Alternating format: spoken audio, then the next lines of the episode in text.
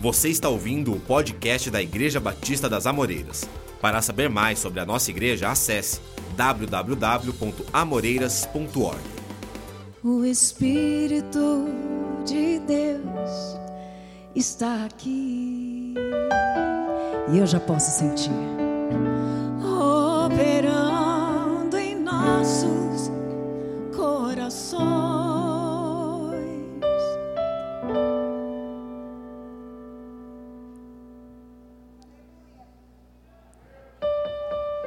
liberdade no meio de nós, o Espírito Santo de Deus é entronizado em nosso meio, pois Ele é aquele que sabe tudo ao nosso respeito. Ele realmente sabe tudo que a gente precisa e tudo que a gente já passou para chegar até aqui. O Espírito de Deus está aqui. Se você conhece, canta.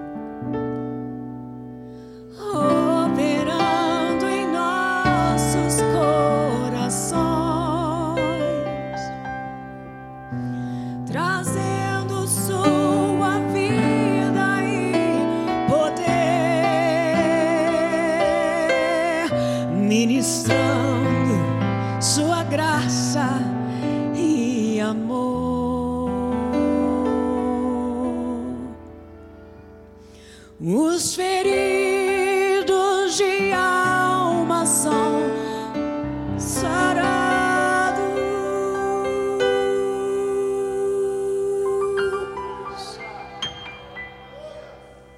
pois o Espírito de Deus está aqui. Ergue a sua mão pro alto e diga: Eu serei sarado hoje, eu serei curada hoje, milagrosamente.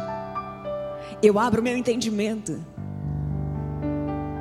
Eu me desarmo diante da presença do Espírito. Os feridos de alma são curados.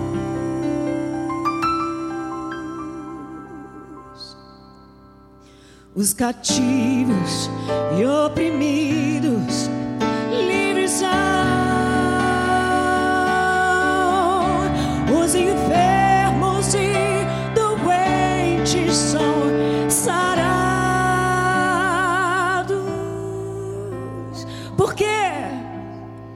Porque o Espírito de Deus, diga, está em mim, está em mim.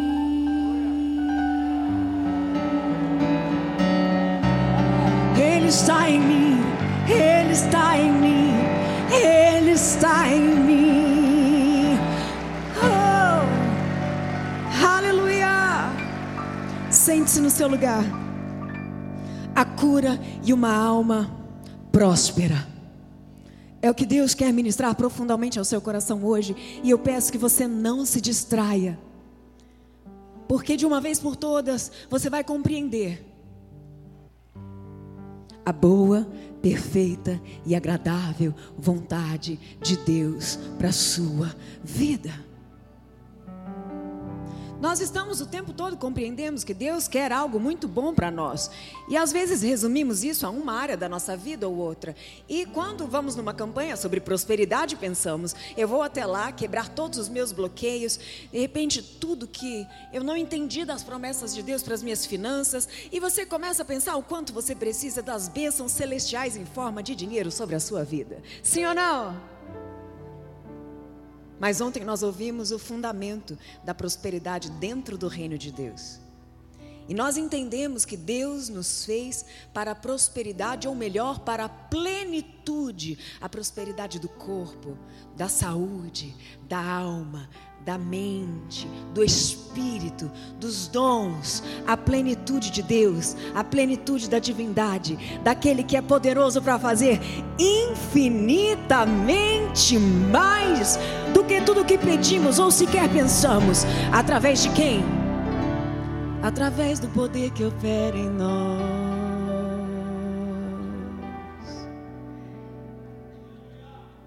Diga: existe um poder ilimitado que quer agir através de mim.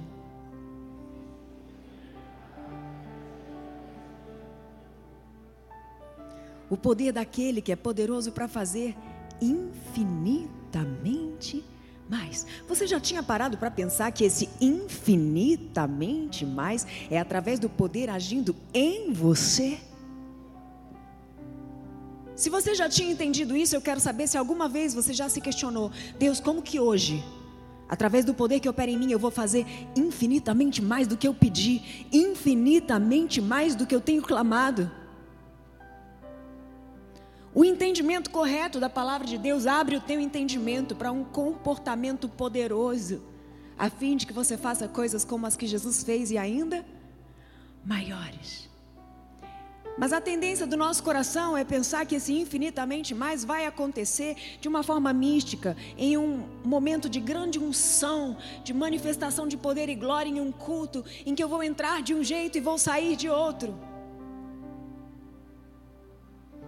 Ah, Deus qualquer dia vai me surpreender. Sabe essas blogueiras que fazem? Não posso dizer porque eu já fiz também. Os recebidos. Ah, um dia Deus vai me mandar um recebido. E naquela caixa eu vou abrir e vai ter infinitamente mais. O diabo tem nos treinado há gerações e gerações e gerações para uma vida cheia de ilusões e a gente transmite isso, a gente transfere isso à nossa vida com Deus, achando que o Senhor vai fazer algo milagroso, instantâneo, sem nenhum esforço e nenhuma participação nossa. Mas a verdade é que Ele nos fez para a prosperidade eterna, a prosperidade plena, a prosperidade integral. Mas esse infinitamente mais que é a plenitude de Deus, vai agir através de um poder dele, operando em nós. Por isso eu quero que você entenda que o que você não viveu ainda e o que você não alcançou ainda do plano original de Deus para a sua vida, não é porque você não está tão perto de Deus o bastante, não é porque você não buscou a Deus o bastante, é porque você ainda não colocou em prática tudo que Deus tem te ensinado e ordenado que você fizesse, porque o infinitamente mais é consequência de uma atitude sua. Já tinha parado para pensar nisso? Se opera através de mim, significa que existe algo que eu ainda não fiz para viver a plenitude da prosperidade no meu corpo, na minha alma, no meu espírito e em todas as coisas ao meu redor. Como Jesus disse: tudo vos será acrescentado. Prosperidade não é dinheiro. Prosperidade é plenitude. A plenitude de tudo que precisamos. Ontem nós entendemos esse fundamento. Perdemos a prosperidade quando fomos atingidos pela serpente. Quem estava aqui ontem? Graças a Deus. Uma humanidade ferida, cheia de sequelas, com um pensamento limitado fantasioso a respeito de Deus, sem iniciativa, sem atitude, sem autorresponsabilidade diante do reino. Mas se você parar para observar, desde as conversas de Deus com Abraão, ele dizia: vá, saia da sua terra. Uma ordem que exigia uma ati. Jesus disse: ide, ide e pregai o evangelho a toda criatura. Fazei discípulos de todas as nações. Ele está pedindo uma ati.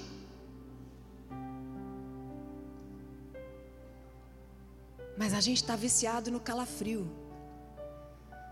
Quando a pastora fala infinitamente, você já começa a arrepiar. Mas eu, uh, agora eu recebi. Peguei. Hoje eu estou com fé. Só que o final do texto diz que o poder que opera em nós. Uau! Então, o projeto original de Deus, que fez com que o homem perfeito funcionasse perfeitamente, sem doença, sem pecado, numa saúde integral, diga saúde total, foi perdido através do pecado. Mas sabe, desde que o homem saiu do Éden, Deus está criando inúmeras oportunidades para que ele volte a funcionar da forma original que ele foi criado.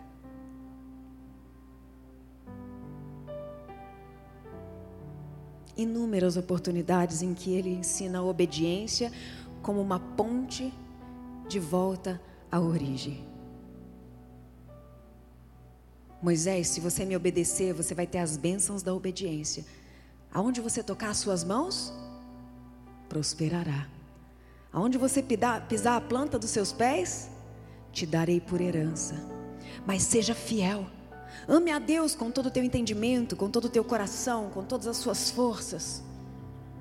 Ensina isso aos teus filhos. Medita na palavra dia e noite, dia e noite. Mas nós pulamos sempre essa parte e nós queremos pisar no lugar e dizer: quem aqui já pisou em algum lugar que queria comprar ou queria e você falou assim: a palavra diz que aonde eu pisar a planta do meu pé será meu. Quem já fez isso? Mas na hora você pensou, você estava sendo tão obediente como Moisés? radicalmente dedicado. Porque a gente está querendo colher o fruto da história de outras pessoas, mas a gente não quer viver a nossa, de renúncia, de busca, de dedicação, de alto desafio, de fidelidade a Deus.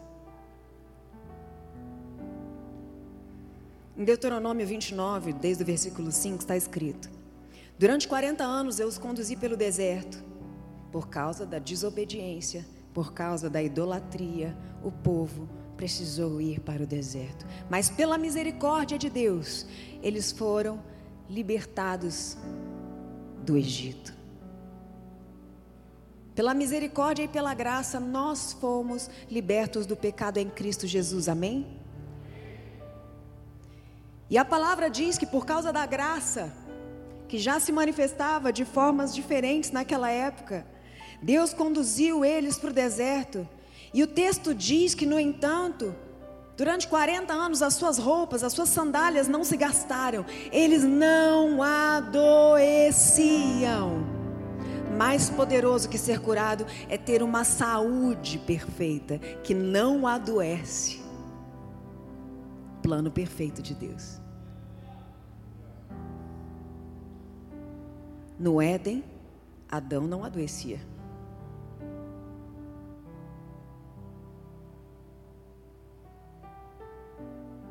Jesus disse: Se as minhas palavras permanecerem em você, se você permanecer em mim, e eu em você, tudo que pedirá o Pai em meu nome, Ele vos dará.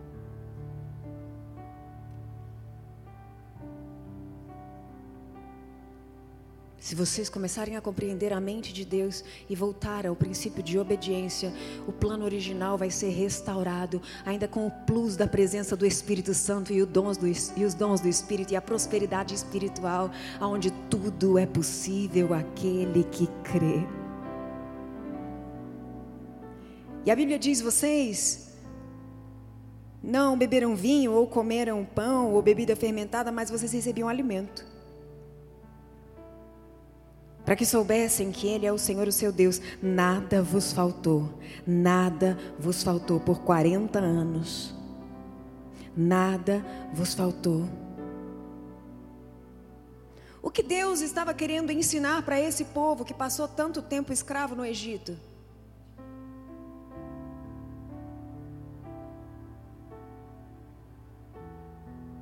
Aqueles homens estavam em uma cultura diferente, cheia de idolatria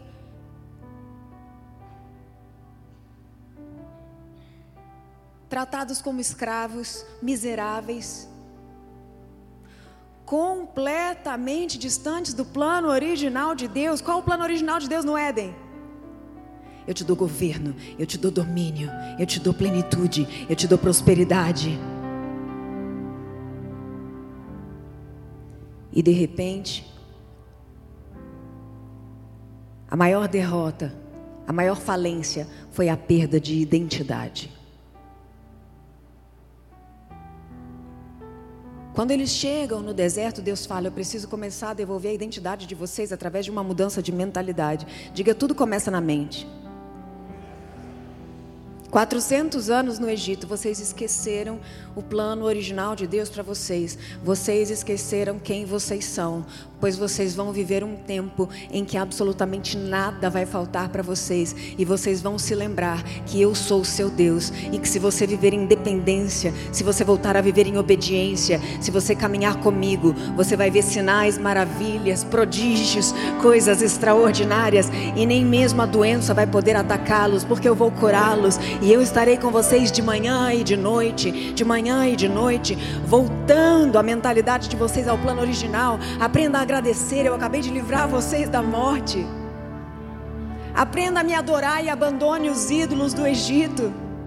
Aprende que nada vai te faltar, você não tem que se preocupar com amanhã, porque todo dia vai ser dado a você a porção plena de prosperidade para aquele dia. Não guarda nada, até que você aprenda que para todo dia vai ter algo para te saciar e suprir as suas necessidades. Desde que você me ame de todo o seu coração, com todo o teu entendimento e com todas as tuas forças.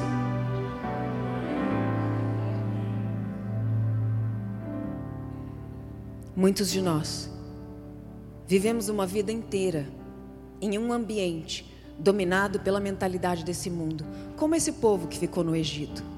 Esquecemos do plano original. Alguns de nós nem sabemos qual é a nossa identidade verdadeira e espiritual em Deus, como na origem do projeto.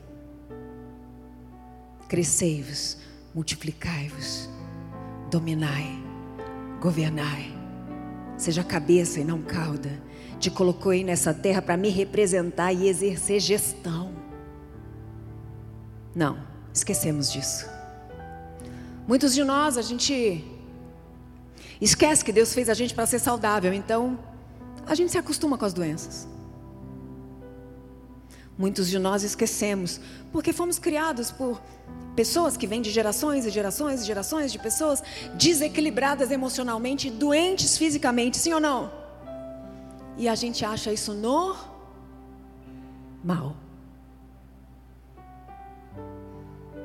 Ah, é normal. A gente entra no Instagram e começa a procurar qual será o meu transtorno. Vamos descobrir. Vou seguir essa psiquiatra aqui. Será que eu tenho TDAH? Eu tenho bipolaridade? Alguma coisa eu tenho. Normal eu não sou. E ao invés de buscar em Deus o plano original e dizer, Senhor, eu não fui criada para viver assim, eu não preciso ter transtornos de ansiedade, eu não preciso ter déficit de atenção, eu não preciso ter hiperatividade, eu não preciso ter pânico, eu não preciso ter nenhum tipo de medo ou pavor da vida, eu não preciso ser como alguém que se auto-sabota o tempo todo, eu não preciso ser alguém que tem relacionamentos destrutivos, relacionamentos abusivos, relacionamentos violentos. Não! Eu preciso acreditar que Cristo vive em mim. E desde o dia que Ele entrou na minha vida, Ele está restaurando o projeto original para que eu funcione como Ele funciona.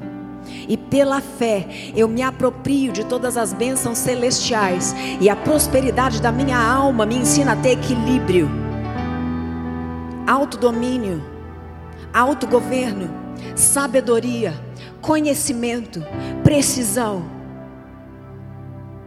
Como Jesus tinha.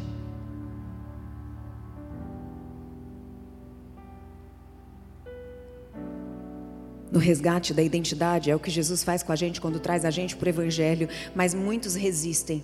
Ele traz você e diz: Eu preciso te desintoxicar. Eu preciso te mostrar de verdade que você não tem que repetir a história dos teus pais, você não tem que repetir a história dos teus avós, você não tem que carregar traumas para o resto da vida. Você não precisa viver uma vida infernal. Não procure na internet uma comunidade a qual pertencer. Ah, eu sou do grupo das divorciadas. Nossa, quanta sequela. Achei, achei, achei meu grupinho. Achei meu clube. Nossa, entrei numa comunidade de TDAH. Agora, finalmente, as pessoas me entendem. Você está procurando no mundo Uma estratégia de identificação e pertencimento, enquanto Deus está dizendo para você: abandone imediatamente as práticas mundanas, para que o plano original de Deus te faça ter saúde mental, equilíbrio, sabedoria, paz, paciência, amor, fidelidade, amabilidade, longanimidade, alegria, que é fruto do Espírito. Quem se lembra da oração de Jesus dizendo: Pai, não tire eles do mundo, não, mas livra eles do mal. Vocês estão no mundo, mas vocês não são desse mundo. Pare de se identificar com pessoas doentes. Pare de se identificar com pessoas emocionalmente enfermas. Não foi para isso que Deus te criou. Nós somos feitos para perdoar. Mas odiamos. Odiamos porque, assim como aquele povo no deserto, tendo toda a oportunidade do mundo de reformular a mentalidade deles, eles murmuravam, eles criaram um ídolo, eles tinham de tudo e ainda achavam pouco. E muitas vezes nós estamos diante da graça, diante da plenitude, da revelação do Evangelho, e nós não conseguimos entender que eu só vou viver a plenitude de Deus quando eu realmente perseguir a mente de Cristo.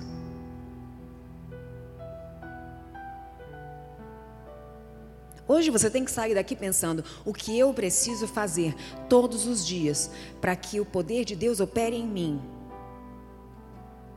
e eu viva o infinitamente mais.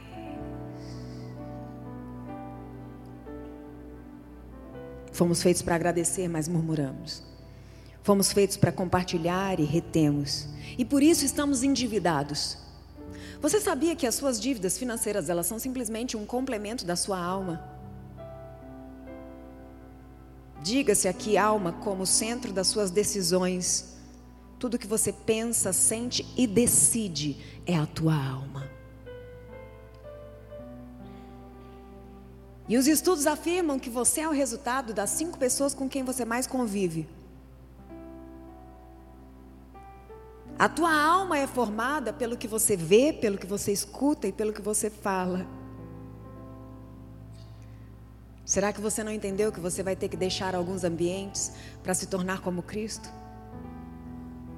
Será que você não entendeu que quando Deus disse para Abraão, sai da tua terra imediatamente, Deus estava dizendo, preciso te levar para um outro ambiente, para que a influência do teu pai não atrapalhe o projeto poderoso e grandioso que eu tenho para a sua vida e você nem imagina. Tem planos de Deus para a sua vida que você nem sequer imagina. Tem planos de Deus para a sua vida que você nem sequer imagina. Você já se preparou para fracassar, porque você olha para a vida dos teus amigos e dos teus familiares e você começa a se preparar emocionalmente emocionalmente. Mas o Senhor está dizendo: rasgue teus planos de derrota hoje. Destrua tudo que você construiu em você para suportar o mal que você já acha que vai vir. Porque os planos de Deus são de paz e não de mal. Para você prosperar.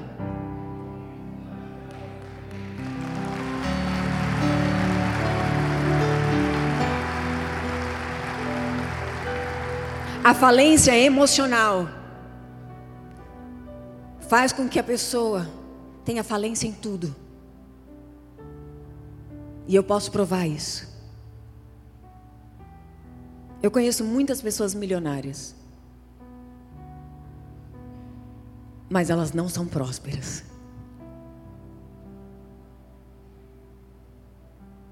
Elas não são prósperas. Algumas têm os filhos na bebida, na droga, preguiçosos que não gostam de trabalhar e acham que tudo tem que ser herança entregado na palma da mão. Outros não conseguem ter um relacionamento saudável, quanto mais amigos de verdade, porque tudo na vida dele gira em torno do dinheiro e os oportunistas se reúnem ao seu redor e ele não tem vínculos, ele não tem simplicidade de um amor sincero que não espera nada em troca, ele está falido emocionalmente. Outros são milionários financeiramente, mas desenvolvem doenças crônicas que são continuação das doenças emocionais.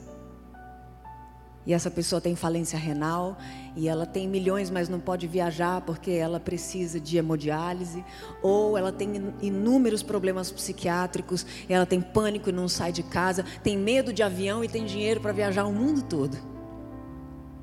De que vale o homem ganhar o mundo inteiro e perder a sua própria alma?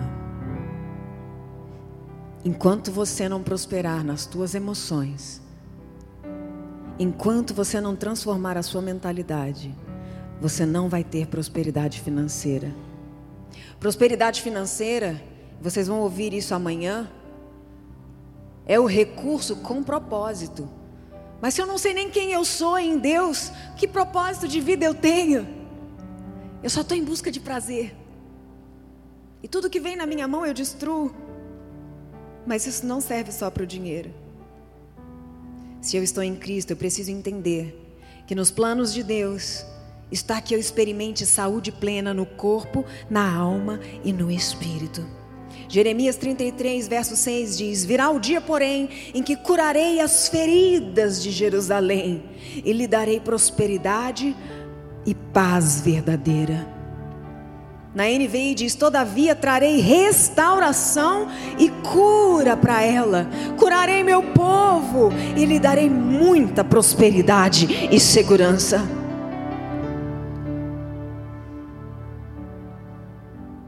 Outros conhecem o Evangelho, recebem o Espírito Santo e acham que já é o suficiente. Mas recebem o Espírito Santo apenas na porção da vida ministerial. Acham que já estão desfrutando da plenitude de Deus e isso é o suficiente, mas não é o que a palavra de Deus diz. Senão, desde o início, ele já não teria dito para Abraão que ele teria uma terra gigantesca, um povo gigantesco, e ele prosperaria de forma sobremaneira, e assim fez.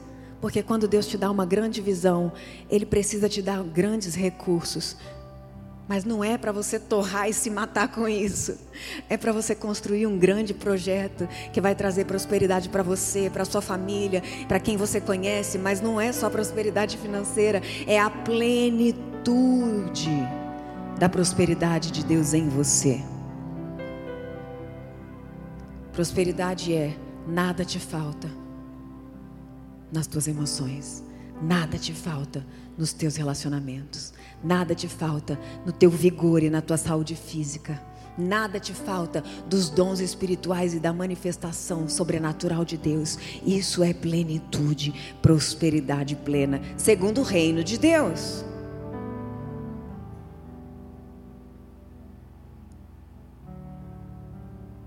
Alguns se veem salvos, mas por não permitir que o plano de Deus avance para sua alma, mente, planos, desejos, decisões, sentimentos. Então vivem uma falência emocional, às vezes até desfrutando de dons espirituais. E o plano de Deus não está completo para a vida dessa pessoa. Porque ela mantém manias, tradições, mágoas, invejas, rivalidades, preconceitos, pactos, práticas. Uma vez eu viajei para ministrar em uma cidade e eu conheci um pastor muito abençoado. Ele realmente tinha uma multidão de ovelhas e ele era um homem de Deus. No ministério, no púlpito, era uma brasa viva. Mas quando terminou o culto, ele me chamou no gabinete e falou: na época eu era missionária, missionária, ora por mim porque meu filho está nas drogas. E a minha mulher tem depressão. E ali eu orei junto com ele pelo sofrimento, eu estava com a minha equipe de intercessão. E depois eu fui para o hotel e fiquei pensando. Ele ainda não está vivendo a plenitude do plano de Deus para ele. Porque talvez ele ainda não saiu da tenda dele, como Deus disse a Abraão, e levou para sua própria vida a tradição, muitas vezes, de um comportamento rude dentro de casa. um perfeccionismo crítico dentro de casa.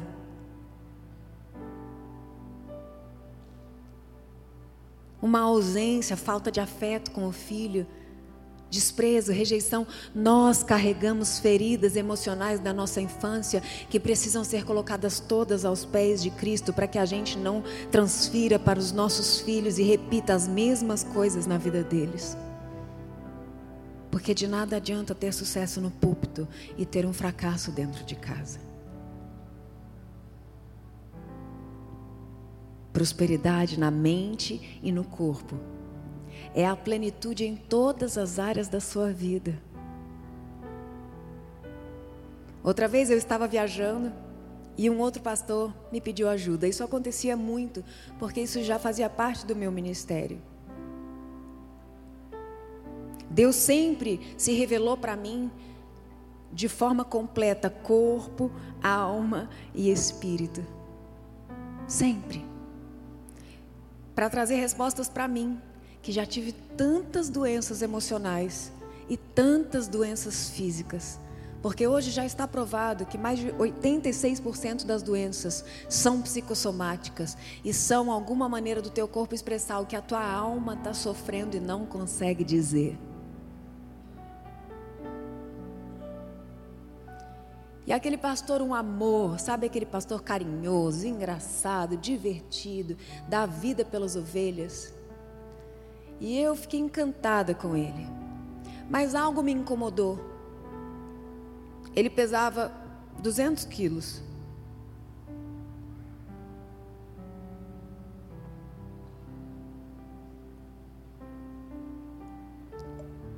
E eu pensei, eu não posso ir embora dessa viagem sem conversar com ele.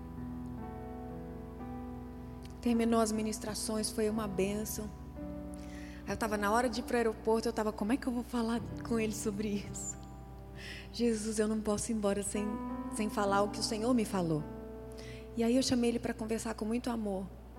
E eu disse assim: Meu irmão amado, o diabo não está tendo trabalho nenhum em roubar, matar e destruir a sua vida.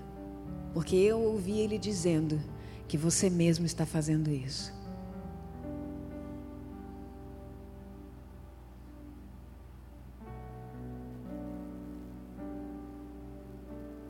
Uma alma que não recebe a plenitude do Espírito Santo e a obediência ousada, integral das Escrituras, ela vive descontrolada. E esse descontrole tem um preço alto. Esse descontrole vem do pecado. E essa pessoa não vai ter saúde física, porque ela vai vir aqui e vai falar: Deus, cura essa obesidade. E o Senhor vai falar: Mas você não está me obedecendo, você não está cuidando do seu corpo como um templo, você não está buscando o Espírito Santo para ter autocontrole, para ter domínio próprio, você não está entendendo que você não está comendo comida, você está comendo emoção. Vem para minha presença curar essa carência, vem para minha presença curar essa ansiedade, vem para minha presença, vem fazer a obra, vem buscar propósito. Jesus disse: A minha comida e a minha bebida é fazer aquilo que o meu Pai me enviou para fazer. Porque ele estava alinhado corpo, alma e espírito. E eu me lembro que ele chorou muito. Abriu o coração e a gente estava. Eu já pesei 150 quilos, gente. Eu posso falar sobre isso. Mas Deus está esperando uma atitude sua.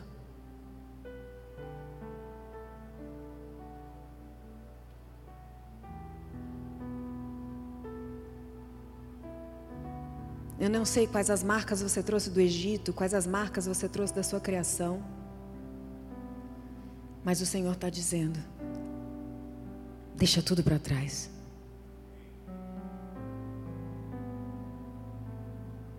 Uma das maiores ferramentas que eu já vi Deus utilizando para curar as pessoas foi o perdão. Uma vez, eu estava orando por uma menina e ela tinha uma doença no intestino, é, aquela doença de Crohn, Crohn que chama, né? Uma doença autoimune que não tem cura e a pessoa vai definhando e é um pesadelo. E ela veio até mim, e é importante que a pessoa venha até mim, porque é necessário que ela creia em Cristo Jesus e ela se sujeite a isso. E na hora o Espírito Santo me disse: pergunta para ela se ela é uma pessoa muito crítica, que se cobra demais, crítica com ela mesma. Porque o Espírito Santo me disse que o intestino estava, na verdade, dando continuidade a uma autodestruição, que a mente dela, todos os dias, acionava. E aí ela disse: Sim, eu sou. Muito crítica comigo, muito exigente, muito carrasca comigo. Nada do que eu faço está bom. E eu perguntei para ela: Quem foi assim com você? Ela disse: Minha mãe. Aí eu falei: Vamos perdoá-la hoje? E ela começou a chorar, chorar, chorar. E ela, com muita humildade, ela disse: Deus, me perdoa, porque eu estou me tratando dessa forma, sendo que não é assim que o Senhor me amou primeiro. Eu não estou aceitando o teu perdão completo. Eu estou me acusando, sendo que acusador é o diabo. Por isso, me perdoa por não refletir o seu amor por mim mesma. Me perdoa porque eu estou me vingando de mim, por não ter sido amada e aceita e aprovada por minha mãe. Pois eu te peço perdão. E eu perdoo a minha mãe em nome de Jesus. Aquela moça ficou curada imediatamente.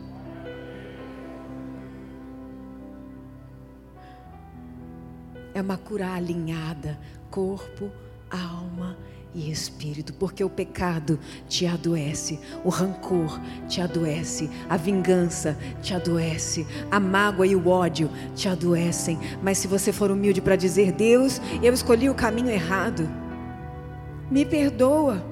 Eu não aprendi a perdoar porque meus pais eram rancorosos, ou a minha tia, ou a minha avó, alguém que conviveu comigo quando eu estava sendo formada. Tinha sempre um plano de vingança. E foi assim que eu aprendi. Ah, mas vai ser necessário desaprender tudo para começar a pensar e sentir do jeito que Jesus pensa e sente.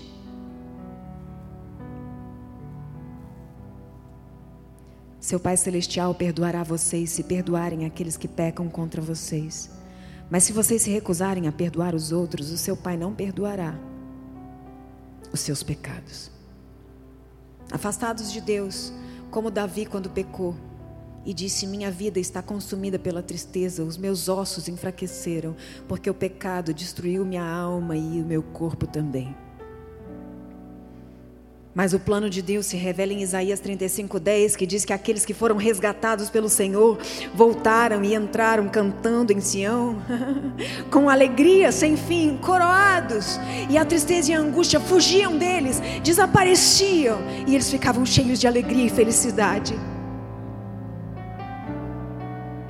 O mundo te vê sorrindo e fala: "Tá rindo de quê? Tá vendo o Brasil desgraçado?" Aí quando você está feliz, você fica até culpado. Mas a palavra de Deus diz que a alegria é fruto do Espírito e Deus te autoriza a ser feliz em todos os dias da sua vida, independente do que esteja acontecendo, porque você foi chamado para viver uma vida espiritual.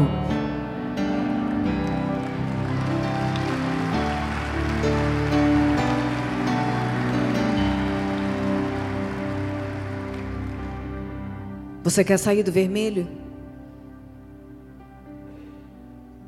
A gente não gosta de ficar endividado, a gente não quer ficar endividado. Hum, mas a gente só vai conseguir sair do vermelho quando a gente quitar todas as dívidas do nosso coração.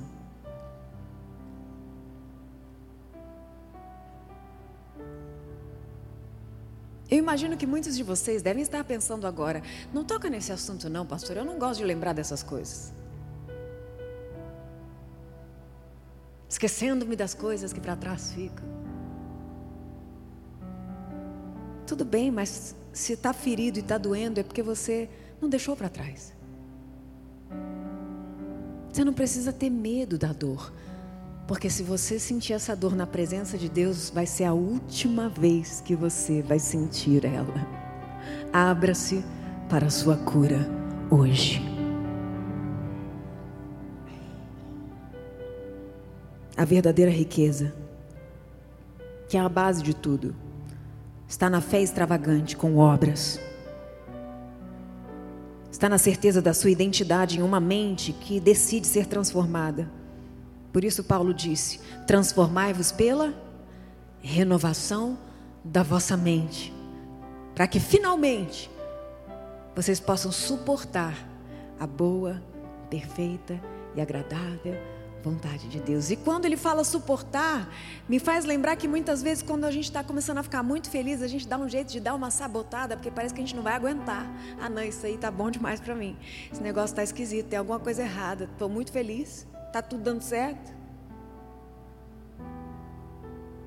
Mas ele está dizendo: você só vai conseguir suportar o tamanho da plenitude da vontade de Deus para você, que é tão extraordinária. Quando você esquecer todos os limites que você impôs sobre a tua mente, sobre a tua alma, sobre a tua vida esse tempo todo, ou talvez outras pessoas colocaram esses limites para vocês. Não, você nunca vai ser maior do que eu. Não, você nunca vai conseguir isso. Não, você nunca vai ter sucesso nisso. Ah, você, logo você que é tão preguiçosa, logo você que é tão comilão, logo você que é tão mimimi. Quantos aqui já receberam apelidos? Limitadores. Hoje você vai deixar eles aqui. Porque a única pessoa que tem autoridade para dizer quem você é é o Senhor.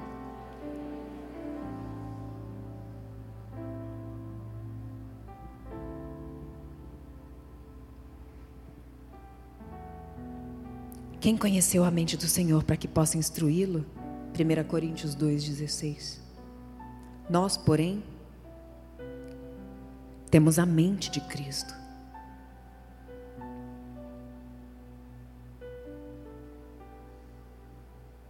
Provérbios diz que de tudo que nós devemos guardar, devemos guardar o nosso coração. Coração é o que? Pensamentos, sentimentos, vontades e escolhas. Porque dele depende toda a nossa vida. Ou algumas versões porque dele procedem todas as saídas da vida. Mas no texto de Paulo aos Coríntios está dizendo que nós temos a mente de Cristo, porque nos tornamos espirituais. Então, pensamentos, sentimentos, vontades e escolhas como as de Cristo preencham o meu interior nessa noite, em nome de Jesus. Você percebe que você já recebeu de Jesus coisas que você ainda não se tocou e não se apropriou. Porque se a palavra diz que por causa dele eu tenho a mente de Cristo, por que eu estou pensando diferente do que ele pensa? Por que eu estou sentindo diferente do que ele sente? Por que eu estou escolhendo diferente do que ele escolheria? E isso eu estou dizendo sobre os mínimos detalhes das pequenas decisões do dia a dia.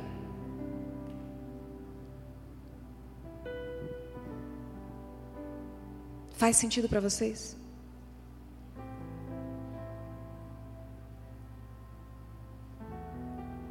A prosperidade do corpo e da alma. Hum.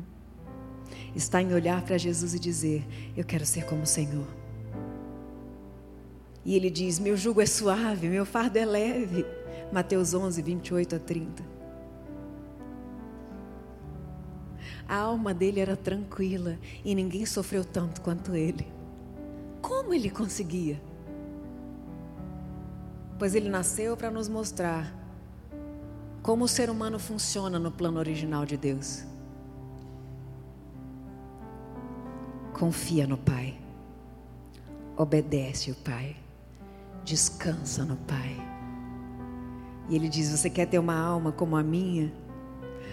Tome sobre vocês o meu jugo e aprendam de mim. Eu sou manso. Eu não fico brigando com a vida, porque todas as coisas cooperam para o meu bem eu amo o Pai e o Pai me ama. Se as minhas palavras permanecerem em vocês e vocês guardarem as minhas palavras, então eu saberei que vocês me amam também. E a tua alma vai entrar em descanso, porque todas as coisas vão cooperar para o seu bem. Aprendei de mim que sou manso e humilde de coração, e vocês encontrarão descanso para a alma de vocês. E veja as escolhas de Jesus e a consciência dele dessa tricotomia humana que é corpo, alma e espírito. Na cruz, ele está lá, finalizando o plano de redenção. Humilhado, abandonado, exposto, ridicularizado, ferido. E ainda assim ele continuava próspero. o diabo jogou muito baixo, triturando a alma dele. Mas o diabo não tem poder para mudar a sua identidade. Não importa a angústia, a aflição, a perseguição, permanece fiel. Porque o nosso Deus é um Deus de reviravoltas. E de repente Jesus dá uma reviravolta em tudo que está acontecendo quando ele levanta a cabeça e fala: Pai, perdoa eles. Eles não sabem o que eles estão fazendo.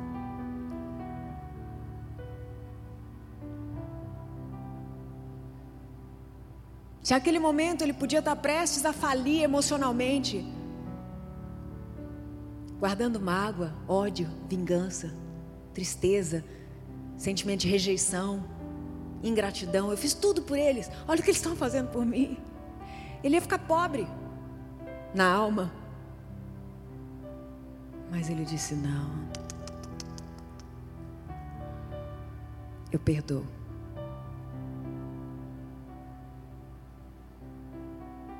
Porque tudo que o diabo quer é me falir emocionalmente é me falir fisicamente, para que eu seja incapaz de construir riqueza, para que eu seja incapaz de ser honrado, para que eu seja incapaz de ter sucesso e glorificar a Deus com o sucesso. Mas nessa noite eu vou mudar tudo isso.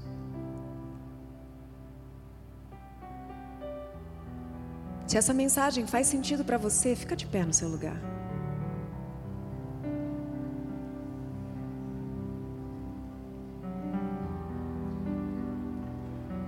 As doenças emocionais são a incapacidade de amar e perdoar.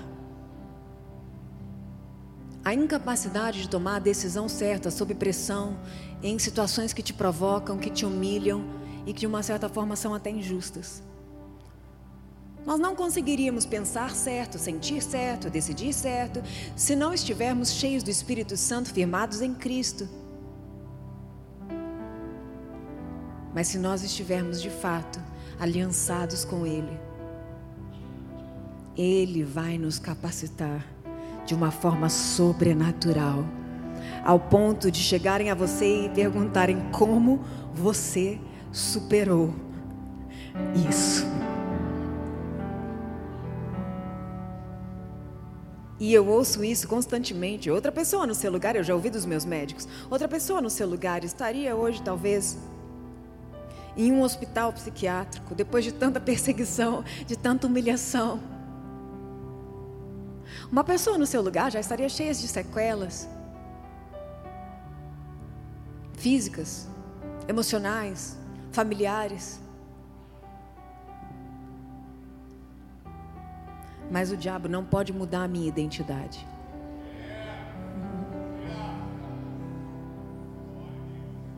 Ele me refaz quantas vezes for preciso. Porque eu olho para Jesus e ele diz: Eu sou manso e humilde de coração. Não se defende, se prostra. Eu vou cuidar de você. Não reclama, não murmura. Você está quase lá. Não usa as armas antigas dos seus pais. As nossas armas são espirituais.